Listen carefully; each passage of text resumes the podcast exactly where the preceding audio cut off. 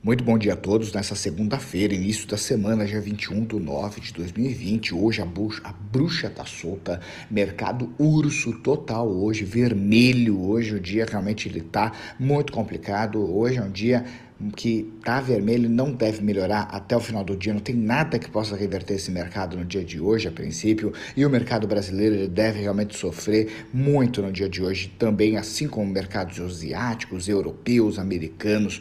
Hoje o mercado europeu está com uma média de queda de 3%, asiático uma média de queda de 3% também. E o mercado americano futuro está com uma média de 1,7% em queda. Basicamente hoje as bolsas elas estão caindo e muito está sendo puxado por alguns pontos pontos. Dentre eles, a Europa está vendo uma possibilidade de lockdown, porque os casos de coronavírus eles realmente estão crescendo de uma maneira consistente no mercado europeu e por causa disso alguns países já estão cogitando novamente fazer um lockdown, que isso é péssimo para a economia, vai ser muito ruim nessa segunda fase você ter um processo como esse.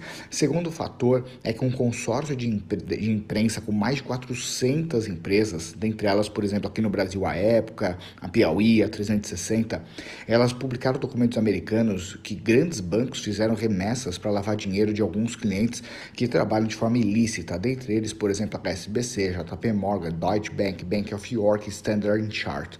Aqui no Brasil nenhum foi afetado, nenhum banco foi envolvido nisso, mas o fato é que esses bancos são grandes conglomerados e aí está em queda, tanto que agora na Bolsa Europeia as ações que mais caem são de bancos e são de turismo. Só para ter uma ideia, o HSBC ele chegou no nível, no valor de ação que estava há 22 anos atrás. Então hoje hoje, um dia muito complicado para esses bancos, principalmente, mas para o mercado financeiro inteiro. Então, essas duas bombas que vieram realmente foi muito assustador. Nos Estados Unidos, a briga de republicanos e democratas já começa a semana ainda mais acirrada, primeiro porque a Suprema Corte precisa substituir um de seus juízes, e essa indicação é Donald Trump. Porém, Donald Trump quer colocar um republicano e o Joe Biden, que está na frente das eleições, ele argumenta que ele está na frente, que ele vai ganhar e precisa ter um democrata dentro da Suprema Corte, não pode ter mais um republicano.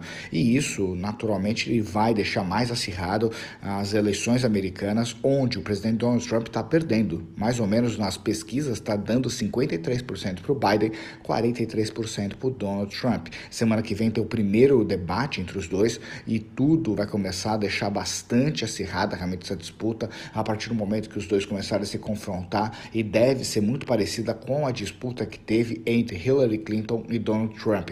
Muitas acusações, muitas realmente aponta, é, dedos sendo apontados e muita coisa sendo tirada de dentro do armário. Então, a, a briga americana é muito importante para o mundo inteiro porque isso, sem dúvida alguma, mexe com o mercado também e o presidente Donald Trump vai precisar correr para conseguir reverter essa diferença. O petróleo ele cai muito muito no dia de hoje, uma média de 2,15%, porque com a previsão e o perigo de ter um lockdown, diminuição da demanda global, naturalmente o petróleo ele também sofre. Hoje a gente tem alguns destaques no dia de hoje, que primeiro é o discurso da Christine Lagarde, que é a presidente do Banco Central Europeu, ela fala hoje, todo mundo está de olho nisso. Hoje a gente tem na Bovespa vencimento de opções, hoje deve aumentar então bastante o volume de negociação na nossa bolsa.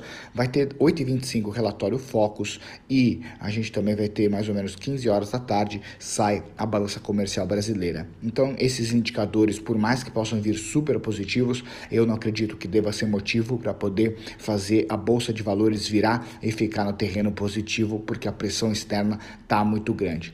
Para completar os indicadores de hoje, minério de ferro na bolsa de Dailan cai 2,88, DXY, que mede o dólar frente às moedas do mundo, está com uma alta de 0,44, ou seja, o dólar está se valorizando, muita gente vai começar a procurar nesse momento de instabilidade o dólar, né, onde você compra títulos uh, americanos para poder se proteger, e naturalmente o dólar acaba crescendo, porque para comprar esses títulos faz-se necessário ter dólar em mãos ouro caindo 1,18% e o VIX, que é o índice do medo, onde ele mede bastante do medo do investidor, com esse aumento da volatilidade das bolsas de valores, ele está com uma alta de 3,97%, bem perigoso.